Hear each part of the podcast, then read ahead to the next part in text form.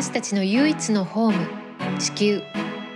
美しい地球を守り次世代へバトンを渡すため今を生きる私たちにできることとは。エメラルドプラクティシズでは暮らしをよりグリーンにする情報を発信。エメラルドのようにキラキラと輝く未来へタオとゲストがナビゲートをいたします。皆さんこんにちは。エメラルドプラクティシズ本日は第46回目になります。今日のゲストは飛鳥受選先生東北大学教授であり環境経済や環境政策学の研究をされている方です。本日のホストは聞いての通り小野リリアンです。今日のお話はですねアメリカの学会や研究から帰ってきたばかりの飛鳥受選先生に最近のアメリカの気候変動に関する政策がどんな感じなのかや他にも最近注目している気候変動に関する法案政策などを聞いていきたいと思います。今日はよろしくお願いします。よろしくお願いします。えっ、と普段からね飛鳥先生には私はたくさんお世話になっているんですけれどもこうやってポッドキャストを通して皆さんに紹介するのは初めてなので実際にどんなことをなさっているか少しお話しいただけますか？はい。環境政策とか、まあ、環境経済学っていう分野があるんですけれど、はい。まあ、基本的には、まあ、環境の中でも、そうですね、最近は地球温暖化問題うん。に関してどういう政策を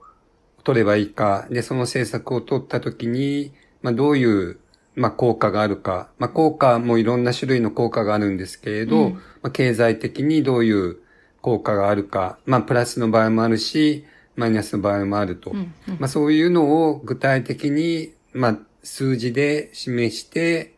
えー温暖化対策した方がいろんな意味で、日本にとっても世界にとっても、えー経済的という意味でもいいですよっていう、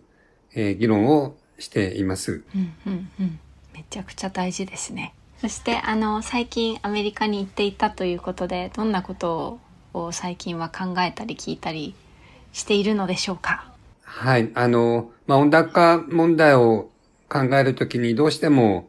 ね、アメリカがどういう政策をとっているか、まあ、アメリカだけじゃなくて、まあ、中国なり、EU なり、まあ、他の国もすごく重要なんですけれど、はいやっぱりアメリカがどういう政策をとっていて、で、それで具体的に CO2 がどれだけ減りそうかっていうのは、すごく重要と思います。というのは、ね、誰でも温暖化問題ってそうなんだけど、基本的に責任を転嫁するっていうのかな。うんえーアメリカがやってないから、まあ日本もやらやらなくていいとか、うんうん中国が温暖化対策していないから日本はして、しなくていいんだっていう人が結構、そういうことを言う人がいっぱいいるんですね。そうですねなので、うんじゃあ本当にアメリカは、えー温暖化政策全然ダメなのか、えー具体的にはどれくらいのえー CO2 が減るような政策をやっているのか。で、それが、まあ、ある意味では、その、アメリカの経済に対して、プラスになるという議論があるので、まあそれが本当なのかどうか、まあそんなことを、あの、今回アメリカに行っていろんな人と話をして聞いてきました。うん。興味深い。でどうでしたか？どんなお話が印象に残りましたか？えっとですね、まああの、日本でもニュースで、えー出ていったと思うんですけれど、はい。法案、すごく重要な法案がアメリカの議会を通ったんですよ。はい。見ましたでニュース。はい。あの、ですよね。で、え上院で通って、下院でも通ったんですね。うん。で、まあ皆さんもご存知のように、アメリカ政権が変わると温暖化政策も変わって、はい。オバマの時には温暖化対策、うん。えー比較的積極的だったんだけど、トランプ、うん。えーさんは、まあ温暖化は、あの、どうでもいいとか、うん。逆に温暖化は嘘だっていうようなことを言っていて、はい。で、バイデンになって気候変動問題は気候危機うんだという認識のもとにいろんな政策を取ろうとしてるんですね。はいで、やっぱり政策は政策のレ、政策のレベルってちょっと言い方変なんですけれど、大統領がやりたいっていうだけではダメで、うんそれを法案にして議会が、えー、承認しないと、採択しないと、うん、えー、効果を持たないんですね。まあそれはアメリカでも日本でも同じなんですけれど、うん、なので、まあバイデン政権としては、まあ法案を出して、うん、でそれを、まあ上院なり議員での、まあ議員が議論して、あの、いい悪いっていうのをずっとずっとこの2年ぐらいやってたんですよ。はい。で、アメリカの場合、もう完全にその、いわゆる民主党の人たちと、共和党の人たちが、うん、まあ、あの、まあ、どんな政策でもそうなんですけど、完全に対立してるんですね。そうですね。温暖化問題、温暖化問題でも、民主党は、えー、もともと対策をするべきだと。うん、で、えー、共和党の人たちは、えー、温暖化はそんな大した問題じゃないから対策しない方がいいという、うん、えー、まあそうずずっと対立が続いていると。うんうん、で、まあその背景にあるのはやっぱり、えー、共和党の人たちの支持者っていうのが、化石燃料産業の人たちなんですね。なのでまあそういう意味ではすごく利益共同体なところがあって、まあ単純に言えばそういう人たちがお金をあの、議員に渡して、うん、えー、民主党の法案には絶対賛成するなというようなことに、そういう構造になっています。うんうん、で、今回の、あの、法案もギリギリ、まあ、今、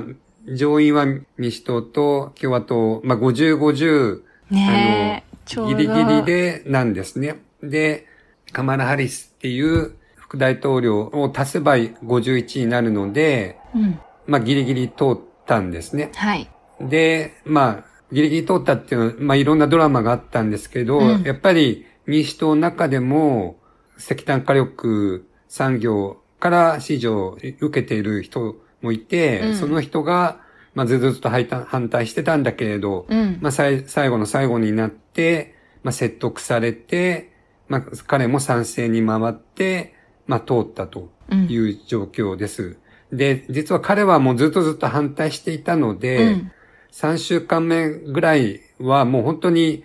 アメリカの温暖化対策はもうダメだと、無理だと、うん、えー、で、このまま中間選挙に行ってしまうという状況だったんですけど、うん、本当にこの1週間ぐらい急な展開があって、で、その、えー、ジョー・マンションという民主党の議員なんですけど、彼が賛成に回って、本当にギリギリになって、やっと、まあ、法案が通ったという状況です。ね。まあ、そもそもこの政策がどういった内容かって言ったときに、一応、歴史的に一番大きい変化だみたいな言われたり、大きく取り上げられてるけれども、その、なんて名前、もう一回、なんて名前でしたっけ、議員さんの。議員の名前はジョー・マンション。マンシ、ジョー・マンションさんか。そんなんか、なんか、日本語だとマン、マンチンっていう。あ、まあ、まあ、そうそう、マンチンって書かれてた。でも、うん、発音を聞くと、ジョーマンションって言ってるように言ってます。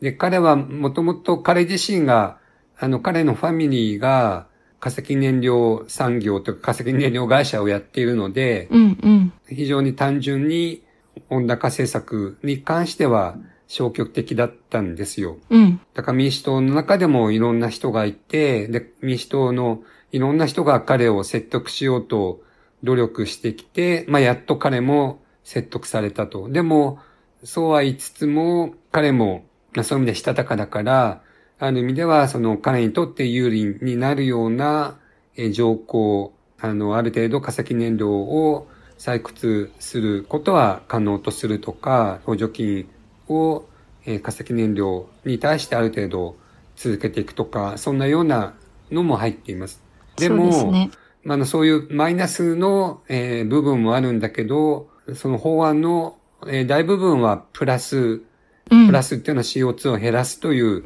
方向に、まあ大きく効果があるっていうのがアメリカの研究者のコンセンサスでもあります。そうですね。なので、もともとアメリカのあの目標っていうのは2030年に、うん、まあ、50数パーセント減らすというものなんだけれど、で、今回の法案は50数パーセントは無理だけど40%ぐらいは減らすことができるっていうのが研究機関の分析の結果です。なので、まあもちろん、これからだからわからないんだけれど、そうですね、本当にアメリカにとっては規模という意味でも、効果という意味でも一番大きな、まあ政策なり画期的な法案が通ったということは言えると思います。そうですよね本当に多額のお金を気候変動に対応するための、まあ、エネルギーシフトを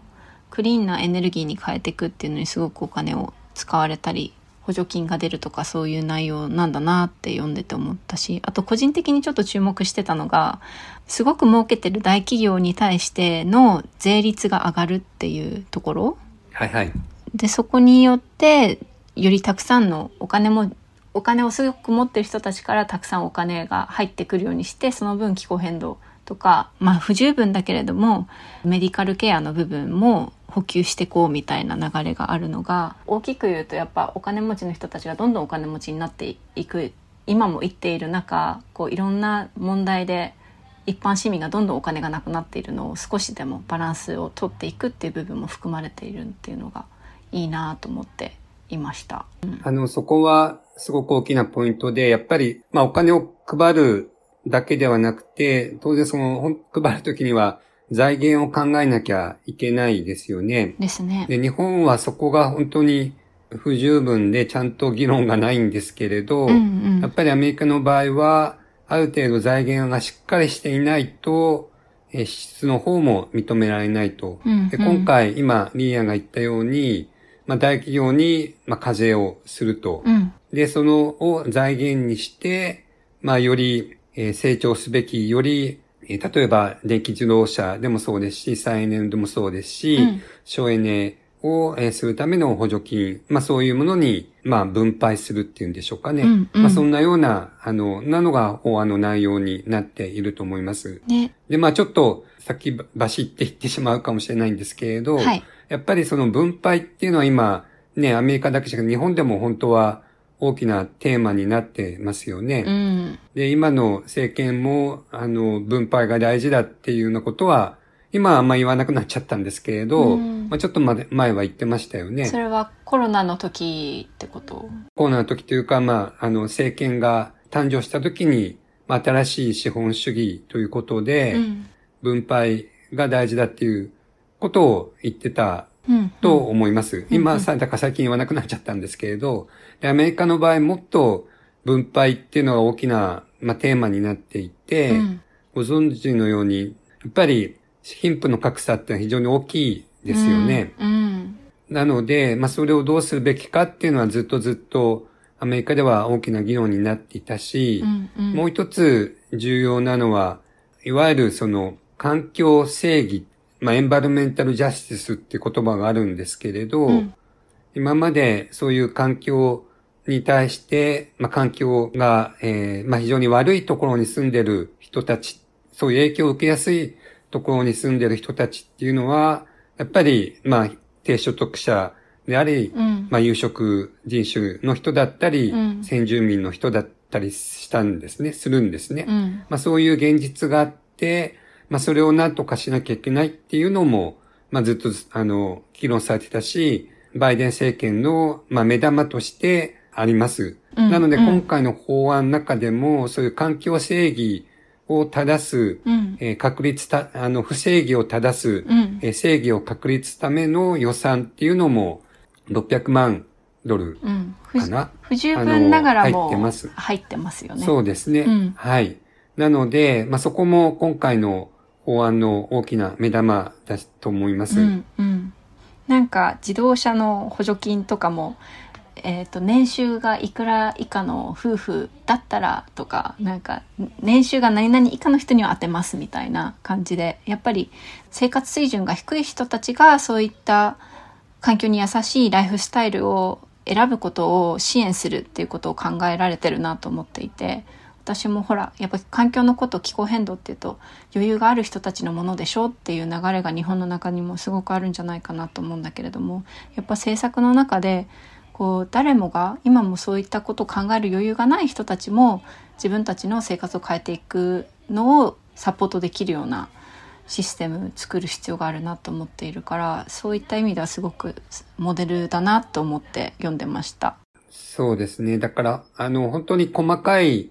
よくできている政策で、あの、日本での、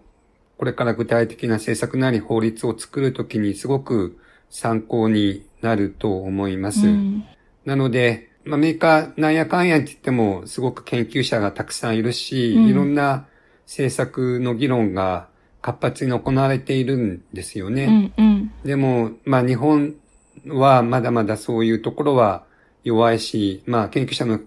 人も少ないし、レベルも、まあ、自分が言うのもなんですけれど、そんな高くないっていうのが現実かなとは思いますね。うん、まあそこはだから残念だし、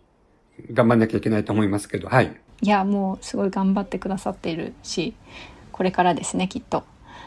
あの、ちなみにこの私たちめっちゃ政策の話してたけど、法案の名前が Inflammation Reduction Act って言って、IRA ってアメリカでは言われていて、はい、まあ、日本語に訳すとインフラ削減法2022ぐらいな、なんかそんな感じの名前になっているんじゃないかなと思うので、もし気になる方は見てみてください。はい、えっ、ー、と、まあ、法案の名前って正式名と通称みたいのがあるんだけれど、もともとバイデン政権はまあ、温暖化も含めた、そのコロナからのリカバリーの法案を大きなパッケージとして出していて、それはビルドバックベタ法案って言われてたんですね。BBB っていうふうに訳されてたんですけれど、まあそれの今回、まあ少し修正されてちっちゃくなって、で、かつ、えー、ヘルスケアと気候変動に特化した法案がまあ、先週通ったという状況です。うんうん、だからアメリカでは、インフレ削減法案っていう言い方もしてたし、もっと単純に、あの、ヘルスケア、クライメート法案っていうようなニュースではそういうふうには言ってました。あ、そうなんですね。そっちの方がわかりやすい。うん、だからまあヘルスケアも結構重要で、うん、まああの、やっぱり薬のお金をどうするかとか、うんうん、まあそういうのも入っていると。で、まあクライメートもその中ではあの、非常に大きな部分になっていて、うんうん、まあ、そういう意味では、民主党はすごく画期的な法案だって言ってるんだけれど、うん、当然共和党は、そういう法案は逆にインフレを加速するとか、まあ企業への税金を高くするっていうのは、えー、良くないとか、うん、あとその、まあ温暖化対策ってのはそんな重要じゃないとか、うんうん、まあそういうことを言って、まあケチをつけていると。で、一方、その民主党の人たちってなんでインフレ削減法案っていうふうに名前を付けたかというと、うん、やっぱりアメリカでも世界でも日本でも今インフレって結構大きな問題なんですよね。うん、で、物価が高くなっていて、うん、で、まあちょっと話は変わるかもしれないんですけど、本当はアメリカ物価高いんですよ。日本の、あの、結構ショックだったんですけど、2倍とか3倍するんですよね。それ今日本円安だからじゃなくてですか？まあそれもあるけど、それでも2倍3倍って結構大きいよね。うん、うん、すごいでかい。で、うん、か例えばなんかちっちゃなお店でラーメン食べても、うん、なんか13ドルとか14ドル、うん、下手したら15ドルかかる。うん、それって2000円なんですよ。うんうん、ラーメン一杯が。まあそんなような感じなんで、うん、あの、まあ、インフレはすごく注目されてたんですね。うん、で、民主党がなんでこれをインフレ削減になるかというと、うん、再エネとか省エネを入れれば、少なくとも電気代とかエネルギーに関わるコストが安くなると。うん、で、インフレの一つの原因っていうのはやっぱり化石燃料の価格が高くなっているからだから、うん、で、化石燃料を使わなくなれば、どんどんどんどんエネルギーのコストは小さくなると。なので、インフレも削減される。まあそういうロジックで、あの、まあインフレ削減法案っていうふうに言ってるし、まあそのさっき出たマンション議員も、そういうロジックで説得されたというところはあります。うん、ねえ、でもこのマンチン、まあ日本語だとマンチン 上議員っていうふうに出てるけど、まあ、はいはい、マンション議員さんが条件として入れたものの内容私的にはすごく悲しくって。最近ブルームバーグの記事で読んだんだけどこの化石燃料産業の開発ありきじゃないと再エネが進められないっていうのが条件になっちゃってるっていうのを読んですごくショック受けたのね。なんか理由としては、そもそもこの気候政策進めるのって人類の生存がかかっているから、で、みんなのエネルギーも供給も途絶えないために再エネをだったら進めましょうっていう話が、なんか再エネ産業が儲かるんだったら、今まで設けてた化石燃料産業も損しないようになんかバランス取らないと政策は進められませんみたいな感じになっちゃってるのが悲しいし、で、じゃあそれによって誰が犠牲になるのってなったら、一番この CO2 の排出とか、こう環境汚染、温暖化に加担してないコミュニティの人たちが一番最初に被害を受けちゃう。で、それは今回の政策によっても化石燃料の採掘に許される土地に住んでる人たちっていうのが、まあ、いわゆる貧しいっていうか低所得層の人たちが住んでる地域で、そういった人たちっていうのはずっとね、代々守、森林とか守ってきている先住民の人とか、あとはこう健康被害の影響もすごく受けちゃっている有色人種の人たちだとか、そういったコミュニティの人たちが犠牲になってしまうっていう、そのループからすごい、せっかくいい政策なのに、そこのループから抜け出せないみたいな条件が入っちゃって、で、なんかそれはもうすごい、私的にもやーっと、なんか、素直に喜びきれない気持ちになっちゃうことを読んだんだよね。あの、まあ、みんな実はアメリカでももやっとしていて、うん、そこが一番議論の、あの、中心になっているんですよね。うん、で、まあ、でも、その、民主党の人たちも、全然完璧なものでは全然ないし、うん、今、イリアンが言ったようないろんな批判されるべき点はたくさんたくさんあると、うん、それも理解していると、うん、で実際、まあ、目標は、政府の目標は50数パーセントなんだけど、これだと40%ぐらいしか削減できないと。でも、まあ、ある意味では言い訳かもしれないんだけれど、民主党の人たち、民主党のこの法案中心になって作った人が言ってたのは、うん、これによってモーメンタムが作られると。モーメンタムっていう言葉を強調してたんですね。モーメンタムね。うん。うん。だからやっぱり、まあ、これがきっかけになって大きく社会が変わる、えー、ことは確実だと。だからこれは全てじゃないし、これからどんどんどんどんもっともっと、あの、次のあの、新しい法案なり、次の政策を、まあ、出していこうと思ってるし、うん、そのための大きな、えー、スプリングボード、うん、えー、出発台っていうのかな、うんうん、そういうものだっていうことは言ってました。あと、一応その、これ、この法案でどれくらい効果があるかっていうのは、研究者がいろいろ分析してるんですね。はい。で、まあ、あの、マイナス今言ったようなその化石燃料を増やす、うん、えー、部分はあるけれど、まあそれを例えば1だとしたら、うん、減らす部分っていうのは24倍あるという研究が、えー、先週か先々週くらいに出ていて、はい、なので、まあもちろん問題があるんだけれど、そのプラスの部分はマイナスの部分に比べると、まあ全然大きいっていうのも今回のそのインフレ削減法案だとは言えると思います。もちろんあの、まだね、できたばっかりだし、本当にそれをうまくモーメンタスして活用できるかどうかは、うん、あの、いろんな要素、いろんなファクターが影響してくるから、なんとも言えないんだけれど、でも、本当にさっき言ったようなモーメンタムとしては、すごく大きなものだったのかなと僕も思います。うんうん、もう、大きいモメンタムがなかなかないからすごい嬉しいです。で、この流れのせいなのかわかんないけど、あの、私インスタグラムでフューチャーアースっていうアカウントをフォローしてて、毎週火曜日にいいニュースをね、10個ぐらい載せてくれるんですけど、各州、アメリカの州でもいろんな気候政策がポンポンポンってこう進んでってるみたいなニュースがあって国全体だけじゃなくてそうやって地域の州とか、ね、日本でいうと各県とかそういう形になってくるのかもしれないけどなんかそこでもどんどん気候政策が進んでってるっていうのは本当希望だなって思いますね。でもし他にもう少し伝えたいアメリカのことで伝えたいことがなければそろそろ日本の方に話を移していこうかなと思うんですけどいかがでしょうか？あ、アメリカに関して1点だけ、はい。えっとね、面白いと思ったのは、うん、今、まあ、化石燃料の値段が上がっていて、うん、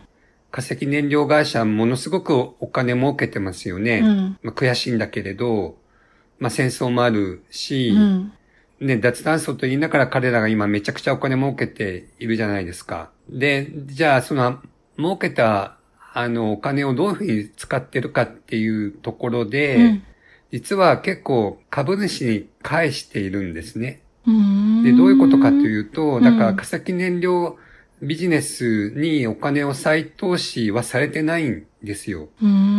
ん。コール、彼らも、やっぱり化石燃料ビジネス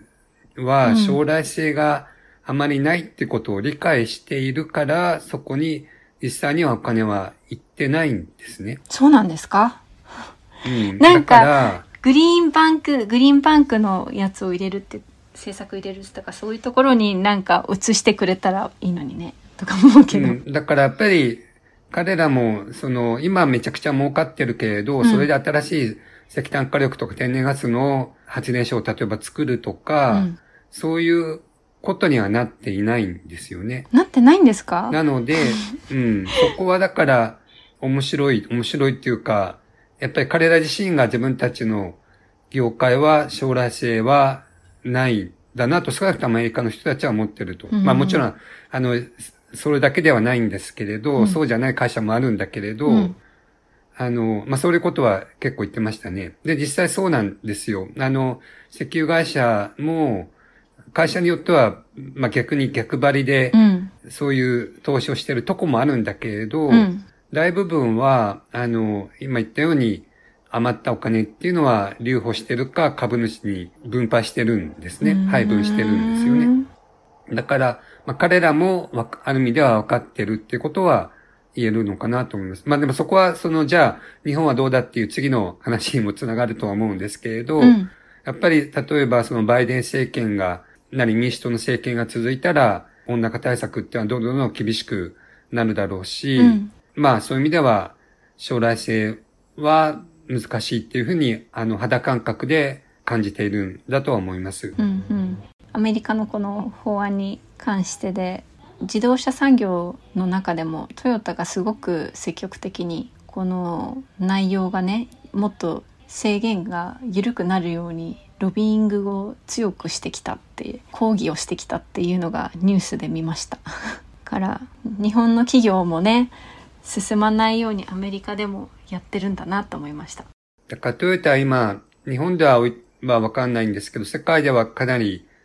温暖化対策の分野では悪役になってるのは確かだと思います。うん。まあそういう批判するようなウェブサイトもあるし、記事もたくさん出ているし、論文も出ているし、うん。で具体的にトランプ政権の時はものすごく多額の政治献金をしているとか、ねそれびっしていたとくりですか、そうですね。だから日本でのイメージと世界でのイメージっていうのは、残念ながらトヨタは違うっていうのは事実だとは思います。うんうんうんで、まあじゃあなんでなのかっていうと、うんまあそのトヨタがのハイブリッドなり燃料会社、うんあね燃料電池をどう考えるかっていう、その将来性をどう考えるかっていうのと、まあトヨタの今の、まあどういう車を作っているかとか、うんえーそういうえーのにいろいろ関わってくるのかなとは思います。そうですね。ちょっとトヨタさんはねどうしてったらいいのかわからないですけど注目しています。なんとかしたいなと思ってます。ですね。でも、うん。一言で言うと、うん。トヨタもまあ、あいうんいろいろ問題があるようなことは、まあ今日実は他の大学の先生とトヨタの話を午前中にしていたんですけれど、そうなんですねはい彼曰く、やっぱり電気自動車に関してはトヨタはもう完全に乗り遅れていて、うんだからこそハイブリッドをしていて、電気自動車の導入に対して反対しているんだけど、うん一方では自動運転とか、うんそういうとこでは結構頑張ってはいるんですよ。うん世界的にも。うんうんあと、まあその高齢化社会での、まあ自動車がどういうような役割を持つべきかとか、そういうことに関しては、いろんな実験とか、あの、対策、対応してるんですね。うんうん。で、それはすごく世界にも、あの、どんどんどんどん発信するべきだっていうことは、その先生は言っていて、うんうん。なので、まあ、あの、悪いところではなくて頑張ってるとこもあるとおいうことは言えると思うし、もっと、あの、頑張ってほしいなと思います。そうですね。こう、お年寄りの人たちの未来を考えられるのであれば、ぜひ若い世代の未来も考えた上ですごい頑張って技術を進めていってほしいです。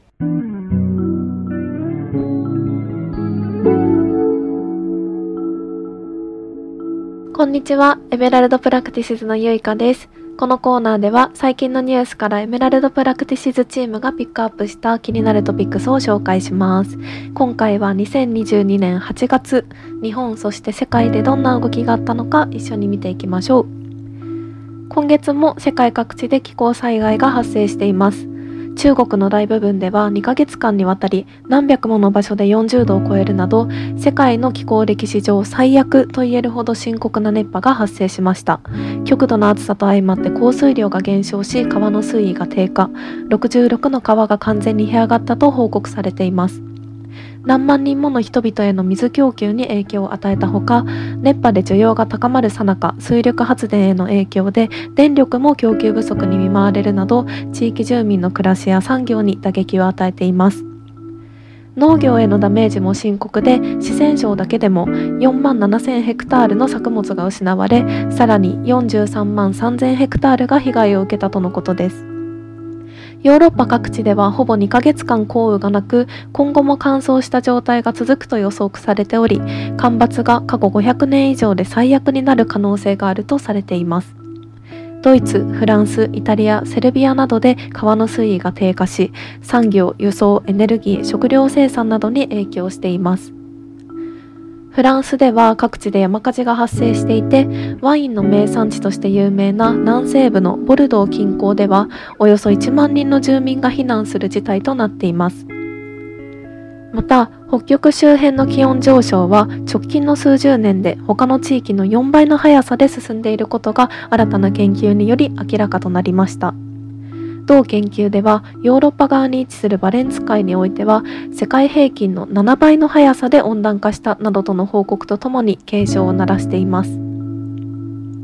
別の研究では米国内に住む約1億700万人が今後30年間で体感温度が52度を超える極めて危険な暑さにさらされるようになると報告しています。加えて特にハイリスクな地域ではかつては年に7日間ほどであった最も暑い日々が2050年代には30日前後にまで増えると予測されています。一方で豪雨やそれに伴う水害も多数発生しています。日本でも8月上旬山形県や新潟県で記録的な豪雨となりました。韓国ではソウル首都圏を中心に過去115年間の観測史上最大級の雨とされる記録的豪雨が続きました。パキスタンでは6月から続く大雨により各地で洪水が発生し8月下旬時点で1000人以上が死亡3300万人以上が被災しています。アメリカやメキシコでも深刻な洪水が発生しています。はい。というわけで、今月も地球のあちこちから悲鳴が聞こえてくるような状況をお伝えしました。さらにもう一つ、こうした気候変動が何百もの病気を深刻化させているとの研究が発表されたので、こちらもご紹介します。例えば、気温と降雨量の増加は蚊の行動範囲を拡大し、デンク熱やマラリアなどの発生を促進しています。同時に熱波による水供給への影響などで胃腸炎などの水に起因する病気の症例も増加しています。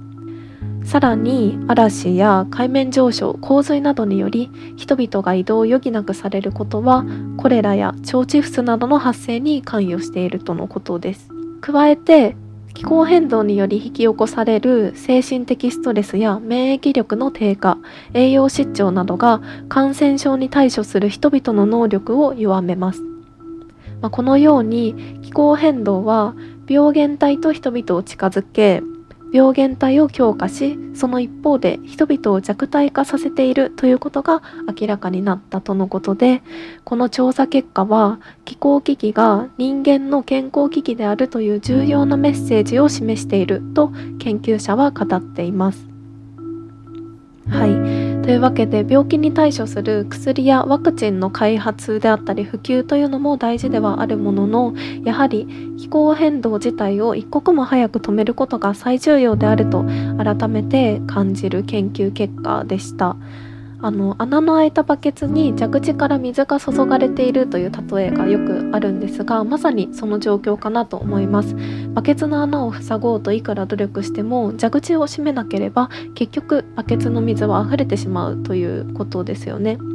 この研究に参加した教授も、えー、地球規模で温室効果ガスの排出を削減する緊急の必要性というのを強調しています。はい、ではこういった状況に対してどのような取り組みがされているのでしょうか？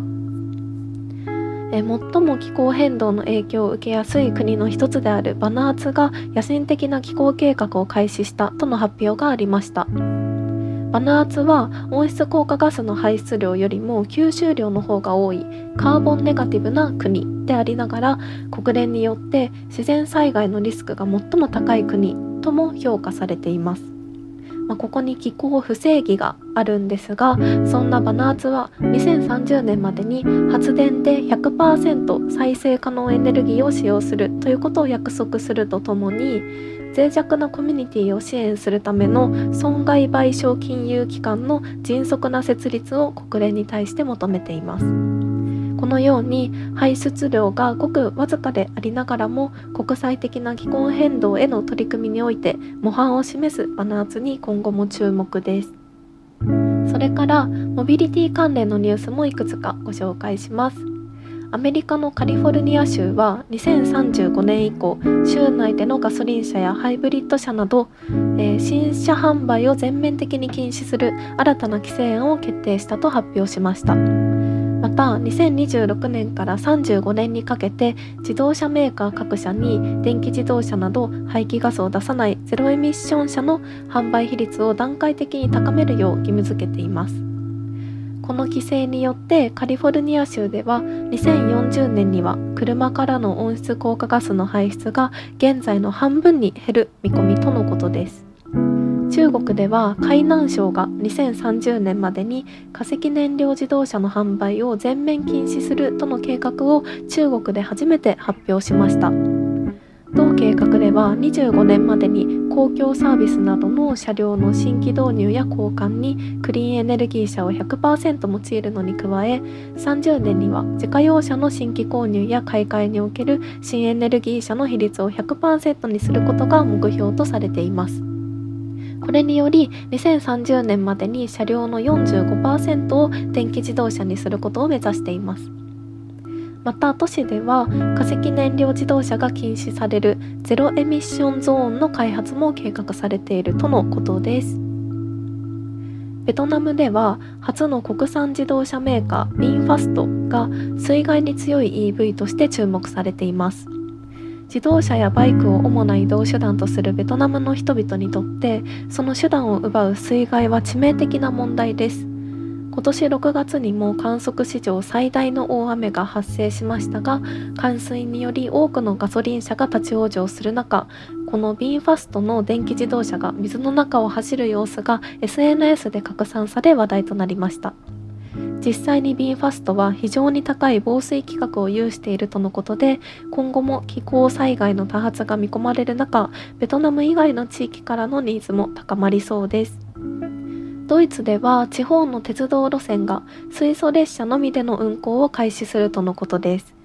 ヨーロッパの主要な鉄道路線のほとんどは電気を使用して走っているものの利用される機会の少ないローカル線においては電化にかかる高コストが許容できずヨーロッパのローカル線の約半分は未だにディーゼルで走っているそうです。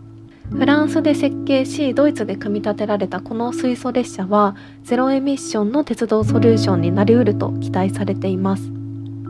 同プロジェクトではドイツだけで2500から3000のディーゼル列車を水素モデルに置き換えることができると見積もられており年間4000トン以上の CO2 排出量を削減することを目指しているとのことです。はい。車から列車まで脱炭素に向けて様々な動きが見られますね。ハイブリッド車を含む化石燃料車両から、まあ、ゼロエミッション車両への転換という流れがある中で自動車産業が大きな影響力を持つ日本はどう対応していくのか今後の動向にも注目です。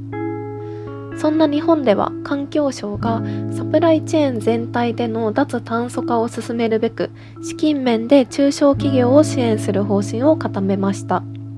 具体的には来年度予算案の概算要求に二酸化炭素の排出量削減につながる設備導入を補助する予算として今年度の2倍以上にあたる100億円を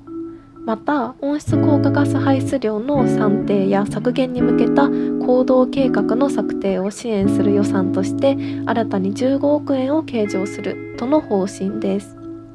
えー、アニマルライツでも、えー、いくつかトピックスがあります。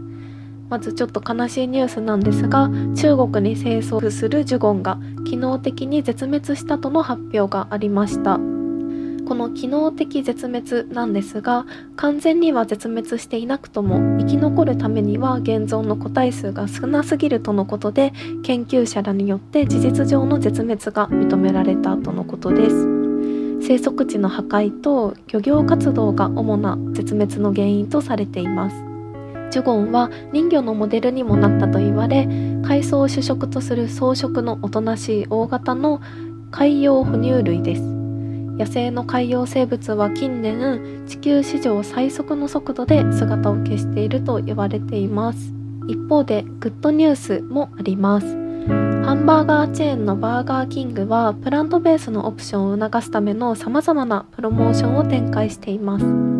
ハンバーガーの発明を記念して毎年開催されているナショナルバーガーデーというのがあるんですがこれに合わせて8月25日イギリス全土で1万のプラントベースバーガーとビーガンロワイヤルをプレゼントするというキャンペーンが実施されました。またオーストリアのウィーンでは初となる完全ビーガンの店舗をオープンしました。このほかスペインイギリススイスなどでも期間限定のプラントベース店舗を実験的に運用しているほか日本を含む世界中の店舗でプラントベースメニューを提供し持続可能性への取り組みを加速させています。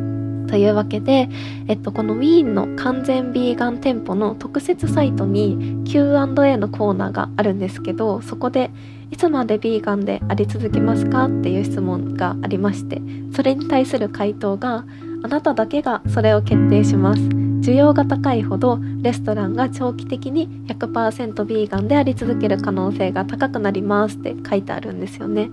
まあ、こうしたユーザーとの競争型の取り組みかつそれがこういった形でオープンにコミュニケートされているという点でも面白い取り組みだなと感じました。はい。気候変動を中心にそれにまつわるニュースをいくつかご紹介してみましたがいかがでしたか？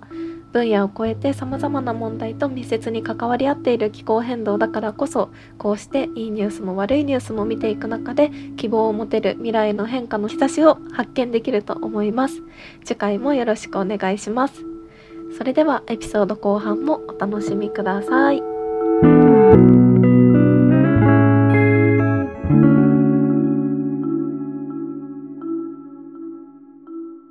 今日もう一つお話ししたいと思っていたのが、えっ、ー、と、飛鳥先生と私も関わっている、結構たくさんの人が今関わり始めているプロジェクトというか、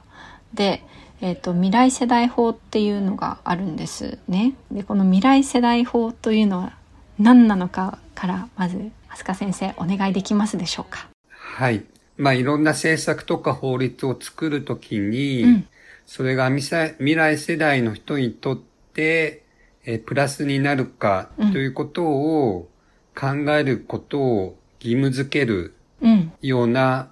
法律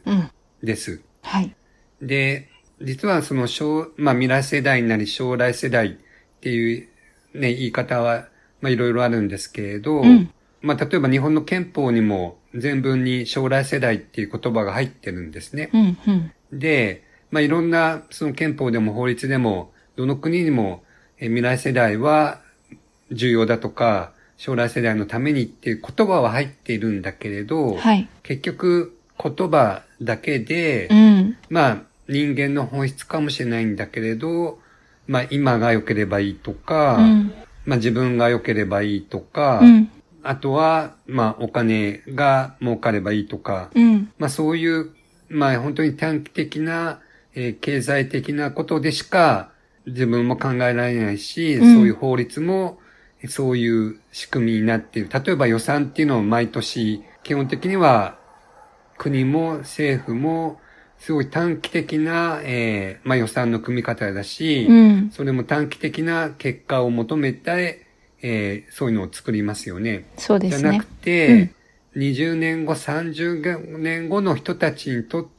うん。えープラスになるかどうかっていうのを、うん。今の、まあ、政策なり法律を作るときの基準にするとうん。うん。いうものです。はい。で、まあ、あの、さっき言ったように、ね、今だけ自分だけお金だけっていうのは人間の本質だから、いやしょうが仕方がないとこはあるんだけど。私そこ同意しません。人間の本質だっていうところは。あの、多分でも、まあ、そこは、そこはあまり議論しないで言いたいのは、はい。でも、まあ、まさにあ今、あの、リリアンが言ったように、いや、それやっぱ違うんじゃないの？っていうのも、思うのも人間の本質だと思うんですね。うん。でもやっぱり、そう、それじゃ良くないっていう思いを持ってる人がいて、そういう人たちが今、さっき言ったような未来世代法を作るうん。担い手になっています。はい。で、具体的には、えー2015年にウェールズで、えー未来世代法ができて、はい。そこで初めて、さっき言ったような将来世代の利益を考慮するというのが、えー明文化されて、はい。で、それで具体的に、じゃあ実際のウェールズで作られている法律とか政策が未来世代のためになっているかどうかっていうのをチェックするような組織が、仕組みができていて、はい。っていうような、まあそういうの一連の、あの、仕組みを作ったのが未来世代法です。うん。で、まあそういうのを日本でも作る、まあ他のとこでも作るというのが、えー今盛り上がっていて、国連でも、えー実は来年、えー Summit of Future Generation、Summit of Future っていうのがあるんですね。はい。すごく大きな国連の会議なんですけれど、それに向けて、えー未来世代宣言、えー、Declaration for Future Generation っていうのを今、実は作ろうとしていて、うん。うん。今各国がそれに対してコメントを出している状況です。で、日本では全然だから問題、あの話題にもならなくてうん。悲しいんだけれど、うんあの、まあ、世界の国がそういう未来世代宣言はどういう中身であるべきかとか、うんどういう要素が入るべきかっていうのを今議論しているところで、ネットだ、ネットからだと、例えば EU がどういうような意見をも出しているかっていうのはもうダウン、見れるんですね。へえ。なので、そういう中で日本もぜひそういうのがあるといいんじゃないかっていうことを、まあ、考えている人が今多くなっているということかなと思います。そうですね。最近、ウェブサイトも作ってくださって、チームの方が。日本語だと全然調べても出てこないんですけど、きっとそこのウェブサイトにを見つけれるとちょこちょこわかるのかななんて思っています。これ、で、ねちなみにはい、あれですよね、この間の参議院選の時に、立憲民主党の方の政そうなんですよ。ねあの、はい。ねえ とか言ってえっと、もうちょっと前面に出して欲しかったんですけれど、はいまあそこがまた、あの、まあちょっとタイミング、間に合わなかったっていうのもあるんですけれど、うん一応その参議院選挙の公約にはギギリギリ入っていて、はい。で、今、あの、議員立法っていうのを立憲民主党では考えています。うんまあ考えてるというかもう実際にやろうとしています。うんうん。で、秋の国会に、まあ、出せればっていう形で、まあそういうスケジュールで動いています。うん。で、まあな中身はまあもちろん、もちろんというかまあ本当に結構大きな法律といえば法律なので、いろんな要素を盛り込むようと思えば、ものすごく大きな法律になっちゃうんですけれど、もうあまり時間もないので、あある意味ではシンプルに、え今、立憲民主党が考えている案としては、国会の中に将来未来世代委員会みたいなのを作って、うんうん。そこで、えー特に環境とエネルギー分野に限って、いろんな政策なり法律が、えーまあ、将来世代に、未来世代にとってプラスになるかどうかっていう議論を、まあ、国会の中でやろうと、まあ、そんなような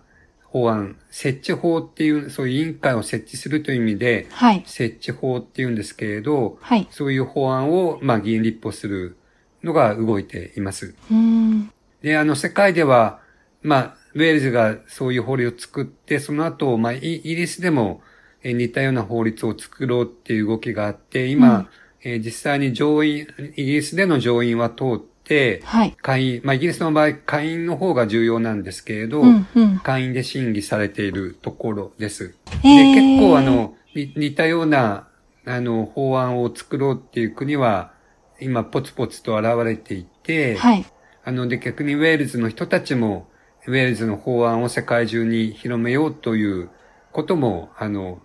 考えているので、はいまあさっき言った国連の中での動きも、ウェールズの人たちが頑張っていたのもあるし、うん、うん。まあ、あの、ね、リリアンとか僕がこの前ウェールズの人と話をして、うん。まあ、ぜひ一緒に日本でも盛り上がるといいですねっていう話は今動いてるかなと思います。ですね。あの本当に私的にはその環境とエネルギーに関してとは限らずこう全ての政策全体的にその未来世代のことを考えた上で作られる流れが基盤になることがすごい重要だなって思うので私ができることはどんどんやっていきたいなと思っています。あの、ウェールズの中身の話なんですけれど、うん未来世代法に関する論文を読んでいて面白いなと思ったのは、うん3つの、まあ、キーワードがあって、はい。あの、インテグレーションと、うん。パーティシペーションと、うんイマジネーションう。ーん。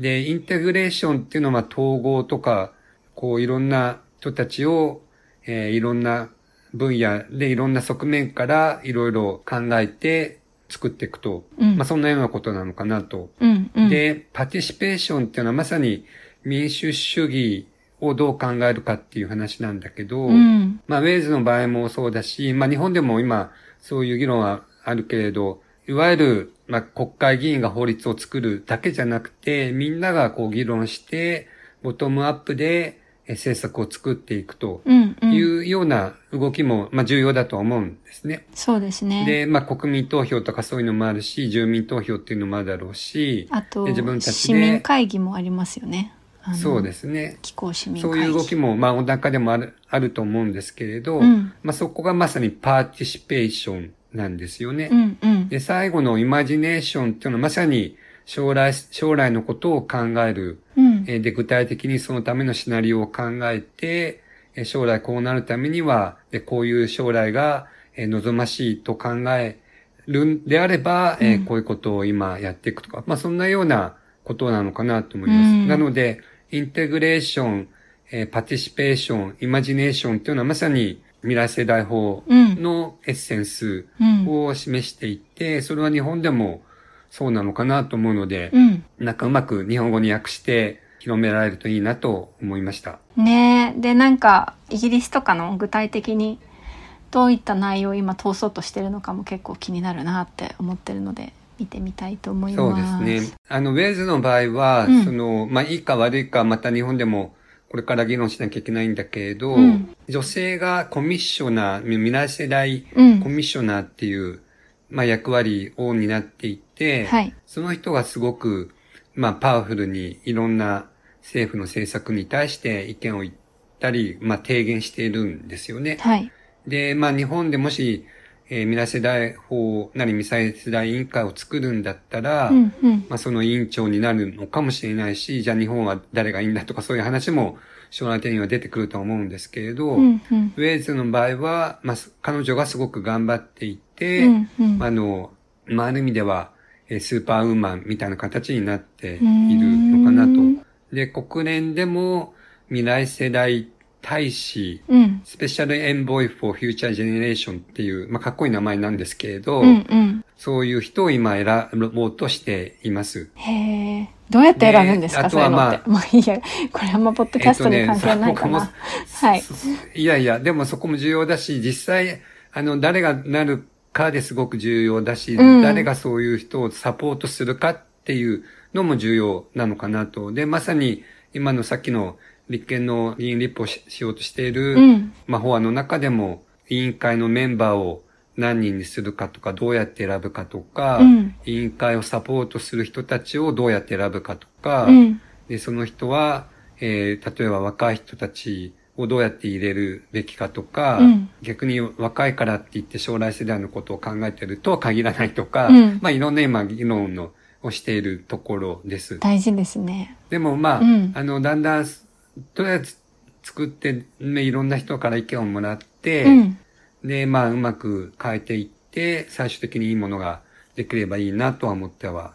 います、いるのかなと思いますけど、うん。そうしましょ日本の場合だと、う。うん。そのパーティシペーション、参加、自分たちでなんか法律を作れるとか、うん参加できるっていうのに、あの、非常に感じる人っていうか、いいなと思う人が多いのかなという気はしてますね。確かにそうかもね。なんか、で、でも特に今ね、若い人に限らないかもしれないけど、自分が何やっても変わらないっていうふうに思っちゃってる人が多いので、うん。そういう人たちがその未来世代法で、なんか自分たちもなんかできるし、自分たちでなんか、こう、新しい法律なり仕組みが作れるっていうふうに、えーそれで盛り上がるなり、それで、あの、いろんなかアクションを起こすきっかけになるといいなとは思ってますけどね。そうですね。なんか、やっぱりそれを通して自分のローカルのところを、だったらこうやって変えていきたいなとか、いうふうにもなっていきやすいのかなとか思いました。そのそうなんですよ。法案がでそこも、きるとね。あの、重要で、うん。ウェーズの場合は、その、いわゆる中央っていうのかな、その国会でこう、やるっていうのもあるし、実は地方自治体でも、うん。その各、日本だったら、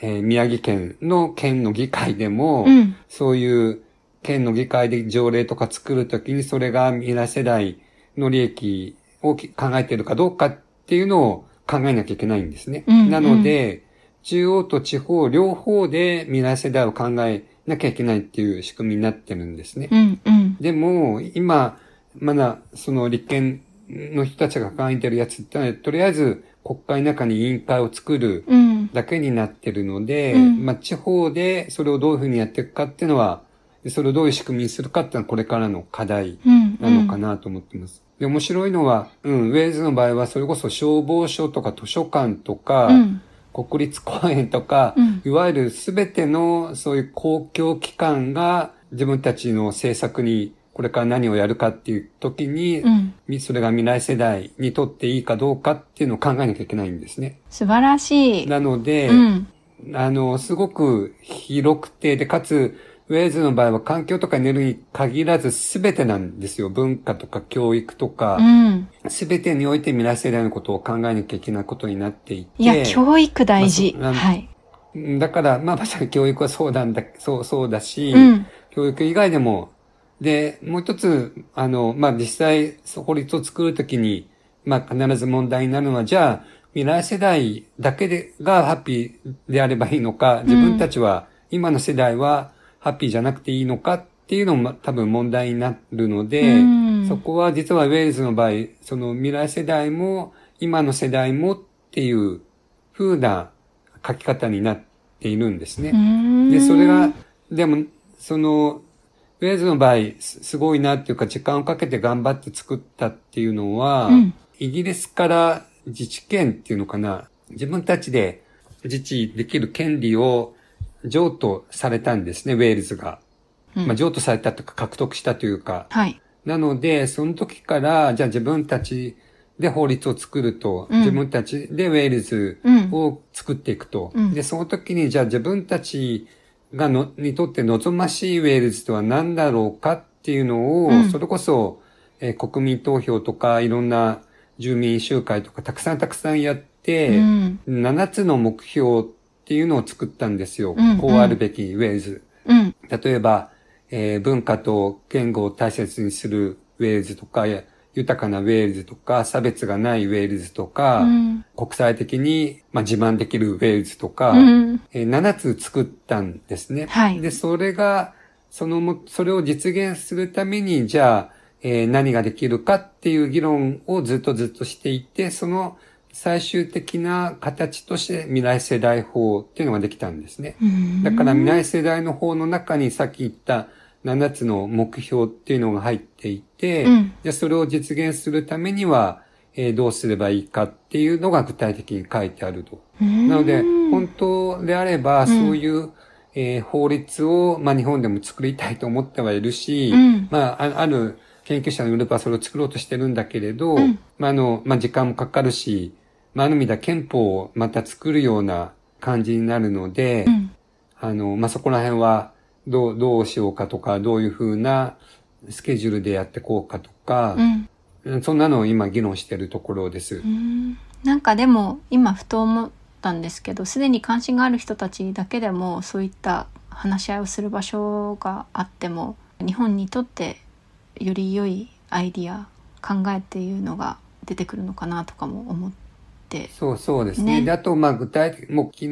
その人たちと話をしたときに、まあ、勝手に未来世代委員会みたいなのを作って、うん。自分たちでどんどん提言するっていうのもありかなとかいう話も出出たし、うんうん。あと、まあ、地域でもすでに未来世代委員会という名前ではないんだけれど、うん。フューチャーデザインっていう、うん。そういう考え方が前からあって、そこで、あの、似たようなのを地域での、まあ、政策なり条例作りに活かしている地域も実際にあります。で、具体的に言うと岩手県の、うん。あの、矢幅町っていうところなんですけれど、はい。そこはもう10、もう5年か10年ぐらい前からそういう議論をしていて、うんうん。まあそこでその矢幅町の、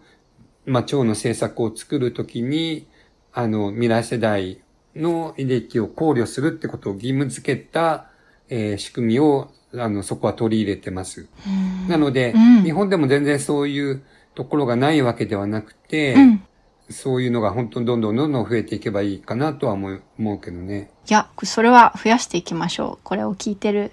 みんなと私たちとから、いつでも誰でも一人からでも始められると思うので、そういう未来を作っていくのは。なんかこれ聞いてて興味持った人はどこに行ったら、こう、より参加したり知れたりするのかなと思ったんですけど。今、フェ Facebook の、うんえーグループがもうできていて、多分未来世代法で Facebook でググる、ググるっていうのかなググって言わないか。検索だね。えっと、検索するとうん出てくると思います。あと、ウェブページも今作ってるし、うん。なんかビデオみたいなのも、まあそのグループでも作ってるし、僕も実は今作、作ろうとしているところです。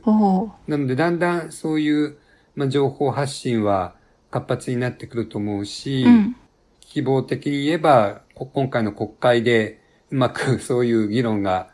できればいいなと思ってますし、あとまあ国連でのそういう議論がある意味では外圧として日本にも入ってくるとうんい。いかなとは思うけどね。本当そうなってほしいなと思います今日もたくさん大切なお話をしていただきありがとうございました。今後ともよろしくお願いします。今後ともよろしくお願いします。あの飛鳥受選先生の情報をもっと知りたいみたいな方はどっかどこを見たらこういった情報に触れられるとかありますか？えっと、去年本を出しまして、はい。あの、グリーンニューディールっていううん。岩波新書で本を出しました。はい。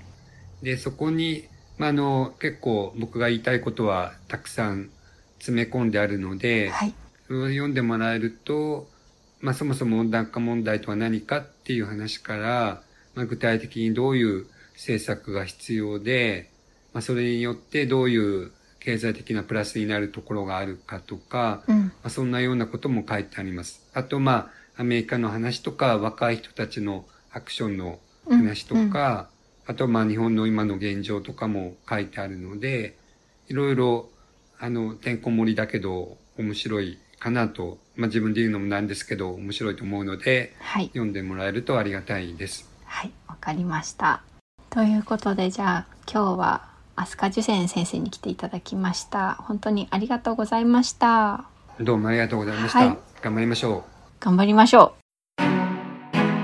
メラルドプラクティシズでは Twitter や Instagram でも随時情報をアップしているのでそちらのフォローもよろしくお願いいたします。それではまた次回。コーホストはオノリリアン。監修は大井ゆいか音楽はジェームス・マレンがお届けいたしました。